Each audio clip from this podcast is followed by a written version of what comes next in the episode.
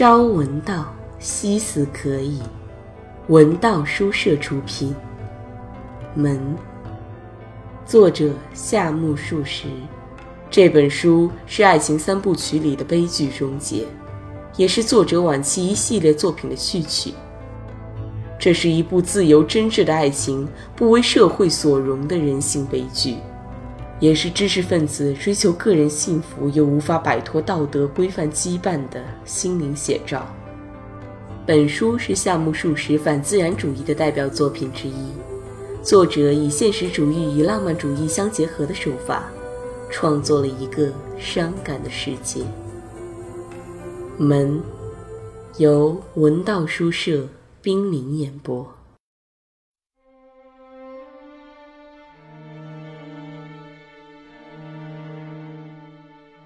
夫妻俩在情投意合这一点上是异乎寻常的成功，但在孩子的问题上，遇到了不同于一般的不幸。如若本来就不会怀孕，倒也罢了；而他们，是让本可以养育长大的孩子在中途夭折了，因此尤其不幸。阿米第一次怀孕是夫妇俩离开东京后，在广岛过清苦日子的时候。当知道怀孕确凿无疑时，阿米面对这一新情况，每天像做梦一样。感到前途又可怕又可喜。宗助则认为，这是一种确证无形之爱的有形结晶。面对这一现实，他不胜欣喜，于是屈指盼望着这一糅合着自己生命的肉团团，手舞足蹈地降临到眼前的日子快快到来。不料事情同夫妇俩的预期为伍。胎儿在第五个月突然小产了。当时夫妇俩的家境很清苦，宗助瞅着阿米流产后的苍白脸色，认定是操劳家务造成的。爱情的结晶毁在贫苦上，没能永久抓在掌中，这怎能不抱恨中天？阿米怎能不哭？移居福冈后不久，阿米又爱吃酸东西了。听说流产过一次，就有习惯性流产的可能，所以阿米万事多加小心，一举一动十分谨慎。也许是这么做了的关系吧，期间状态极佳。可是不知怎么搞的，也没有什么特别的原因，孩子不足月就生下来了。产婆想了想，怂恿他们去求教医生。医生诊治之后，认为孩子先天不足，必须使室内的温度保持在一定的水平，昼夜加以人为的维持。按照宗助的条件，要在室内安置火炉取暖，不是容易做到的事。夫妇俩拿出全部精力和财力，一心一意要保住婴儿的性命。然而，一切都是枉抛心力。一个星期后，这由父精母血组成的爱情的结晶，终于变凉发冷了。这到底是怎么回事啊？阿米抱着婴孩的尸体哭泣着。宗助以一个男子汉的气度，承受了这又一次的打击。他见骸骨成灰，又见骨灰埋进了黑土，始终没有说过一句失魂落魄的话。此后，在不知不觉中，那若即若离、跟随在夫妇之间久久不去的影子，终于逐渐远离，而归于消失了。第三次的情况在脑际浮现出来了，那是在宗助。移居东京的那一年，阿米又怀孕了。当时阿米的体质相当虚弱，阿米本人当然是百倍小心，宗助也处处留神。两人的肚里都在想，这一次一定要。那紧张的日日月月在顺利的过去，不料又在第五个月上，阿米遇到了意外的厄运。当时家中还没有接入自来水，女仆早晚都得去井边打水洗衣服。一天，阿米有事要找在后面的女仆，便走至井台旁的洗衣盆处，吩咐完毕后，想顺便从井台边跨到前面去，不料足一滑，一屁股跌倒在潮湿而长有青苔的石板上。阿米想，又坏事了。但顾及到这是自己的疏忽，会受到责备，便故意瞒掉了，什么也没对宗助说。后来，阿米发觉这次受震一直没有给胎儿的发育带来什么影响，自己的身体也没有引起丝毫的异状，心里总算落掉了一块石头，遂旧事重提，把滑倒的事告诉了宗主。宗主本来就没有要责备妻子的意思，只是温和地叮嘱阿米，说得多加小心，要不会出大事的呢。预产期好歹盼到了，眼看分娩的日子一天近似一天，宗助在上班的时候也不时惦念着阿米。下班回家时，脑子里总是不停地转着，看来。今天我不在家的时候，已经走到家门口时，就会在格子门前驻步。如果没能听到，实际上有一半是属于自己想象出来的婴儿啼哭声，反而认为这是发生了什么变故，急匆匆地跳进家门，结果又为自己的粗率举动而感到难言。总算幸运。阿米是在半夜里出现临产预兆的，宗助当然没有外出忙什么公事，得以在一旁照料妻子。这一点真可谓是天公作美。产婆从容地来到后，脱脂棉花和其他一切准备工作就绪，分娩过程意外的顺利。但是那至关重要的婴孩呢？无非是由子宫产出而来到了广阔的世界，却没有能呼吸到一口人世的空气。产婆取出一根同细玻璃管差不多的管子，不住地向婴孩的小嘴中吹送强气流，但是毫无用处。产下来的只是一个肉团团。夫妇俩隐约见到了这个肉团团上的眼、鼻、嘴的形状，却没能听到由其喉咙里发出的啼声。产婆在分娩前一个星期左右来做过检查，还仔细的听过胎儿的心跳情况，最后曾保证绝对正常。现在宗助逐一加以分析，假使产婆说的话不可靠。婴儿是在下体前某一时期已停止发育，那么那时不立即从母体里取出来，母体是不可能平安无事的过到现在的。于是，宗助从这一点着手调查，到后来了解到一个自己前所未闻的事实时，不甚恐慌。原来，胎儿直到下地前还是健康的。但是发生了脐带缠绕，也就是俗称包衣缠颈的现象。遇到这种异常情况，本来只好仰仗产婆施展本事来处理。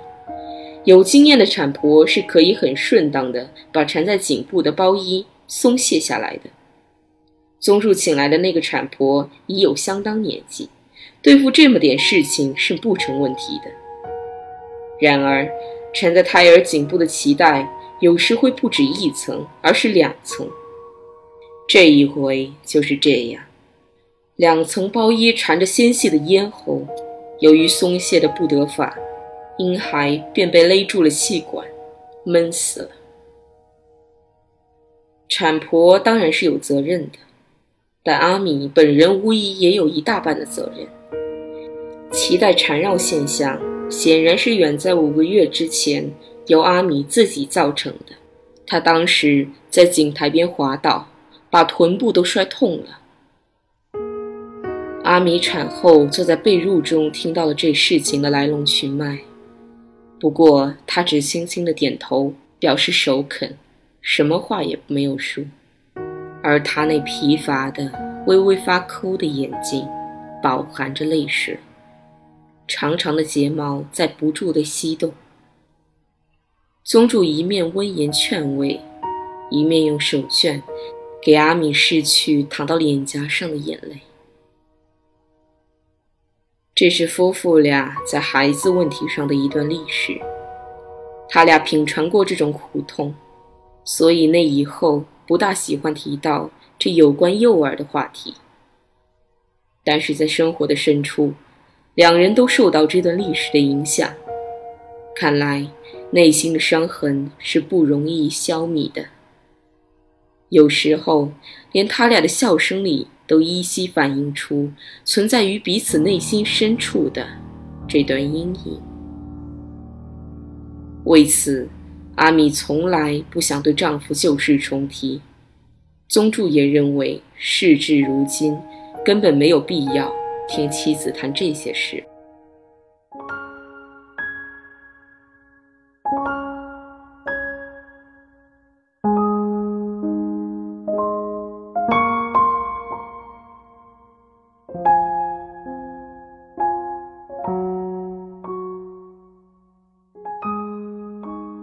阿米要告诉丈夫的事情，本不是两人共有的体验。阿米在失去第三次胎儿的时候，从丈夫口中获悉当时的经过后，深感自己不啻是一个残酷的母亲。尽管不是出于有意下手，但是剖析一下就会明白，这跟守候在暗路上夺取亲生骨肉而予以扼杀，并没有两样。自己真是个犯下了可怕罪行的凶手，至少内心不能不受到道义上严厉的谴责。而且，没有第二个人能懂得他的这种心情，来替他分担一些痛苦。阿米甚至无法向丈夫吐露自己的这一痛苦。那时候，阿米也像一般的产妇那样。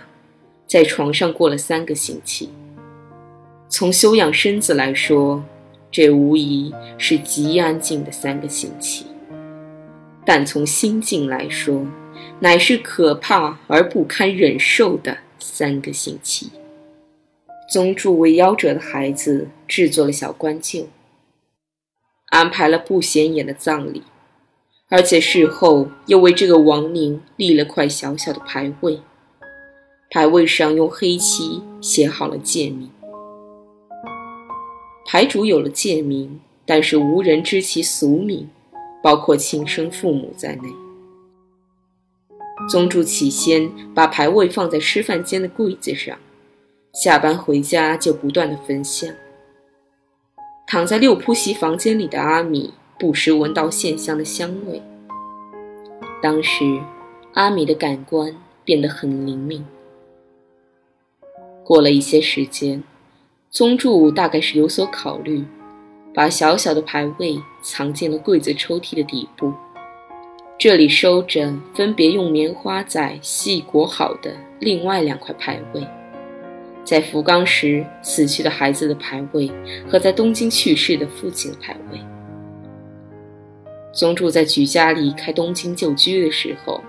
估计到外出漂泊时，带着所有的祖宗牌位，毕竟很不方便，就挑出父亲这一块最新的牌位，放进了包里。其余的牌位被悉数送到寺庙中去了。阿米躺着，能闻见和看见宗主的全部动静。他仰脸睡在被褥里，感到有一根肉眼看不见的。而有因果关系的细线在渐渐伸长，把两块小小的牌位连接起来了。接着，细线向远处延伸，奔向那连牌位也没有的流产儿，根本没成型的身影模糊的死婴了。阿米认识到，在广岛、福冈和东京三处各留有一个记忆的深处。是受着命运的严酷统治的，简直难以抗拒。而身处这种严酷统治下所度过的岁月，乃是一个母亲不可思议的重复着某一种不幸岁月的轨迹。看到了这一点，阿米的耳际就会不时听到诅咒的声音。为了确保产后那三个星期的安静，阿米在生理上不得不竭力忍耐。但在这段时间中，他的耳膜里老是响起那种诅咒声，几乎没有停的时候。对阿米来说，这三个星期的卧床休养，实在是度日如年。阿米在枕上愣着眼。度过了这不胜凄苦的半个多月，在休养接近尾声的时候，阿米虽然竭力忍耐着躺在床上，但实在忍无可忍了。遂在女看护走后的第二天，悄悄地起床，试着去踱踱步。然而，要拂去横在心中的不安，实在不容易做到。病后虚弱的身子虽然勉强起来活动了一下，但是思想里的东西丝毫没有得到松动。这时他大失所望，只好重新钻进被窝，把眼睛闭得紧紧的，以便自己跟现实世界离开的远一点。规定的三个星期终于过去了，阿米的身体轻健起来。他把地板擦拭干净，镜子里重新映出了他眉目一新的倩影。眼下正是换装的季节，阿米脱下背了好久的老棉袄，感到神清气爽，身上轻松的纤尘不染了。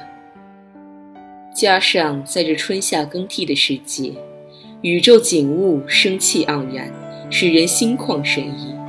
这也使阿米那凄寂的心田受到一定的感染。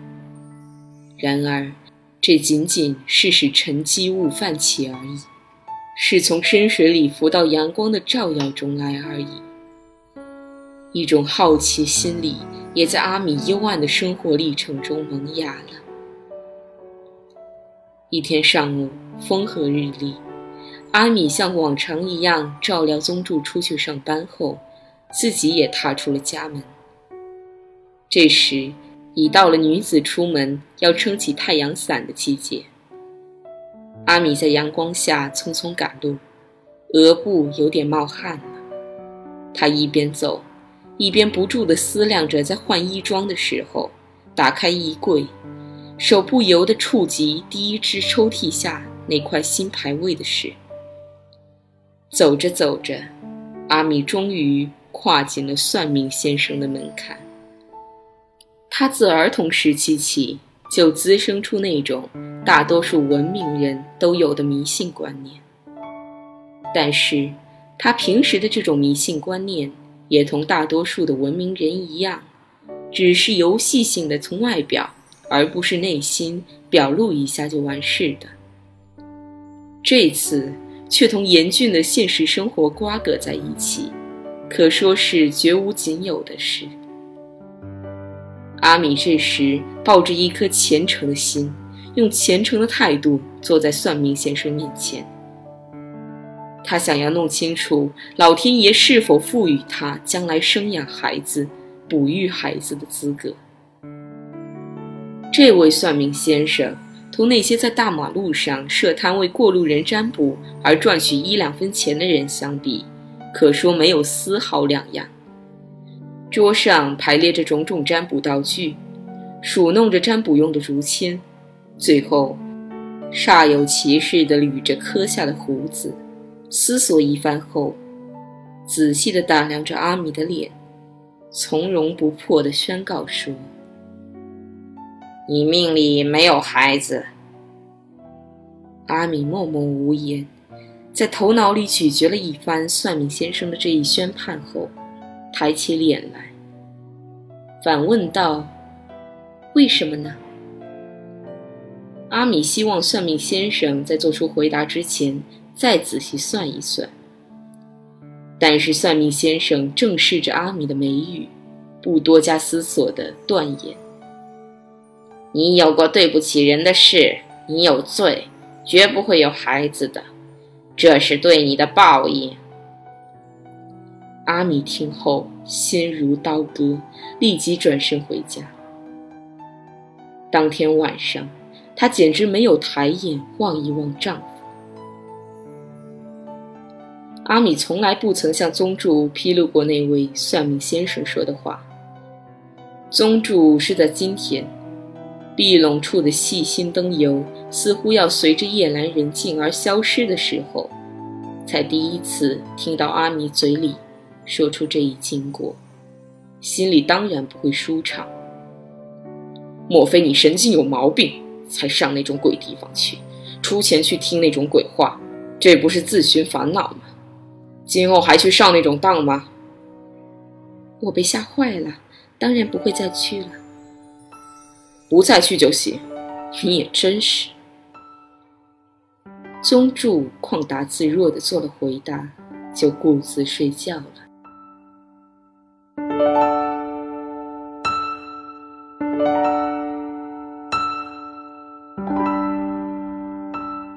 文道书社出品，感谢您的收听。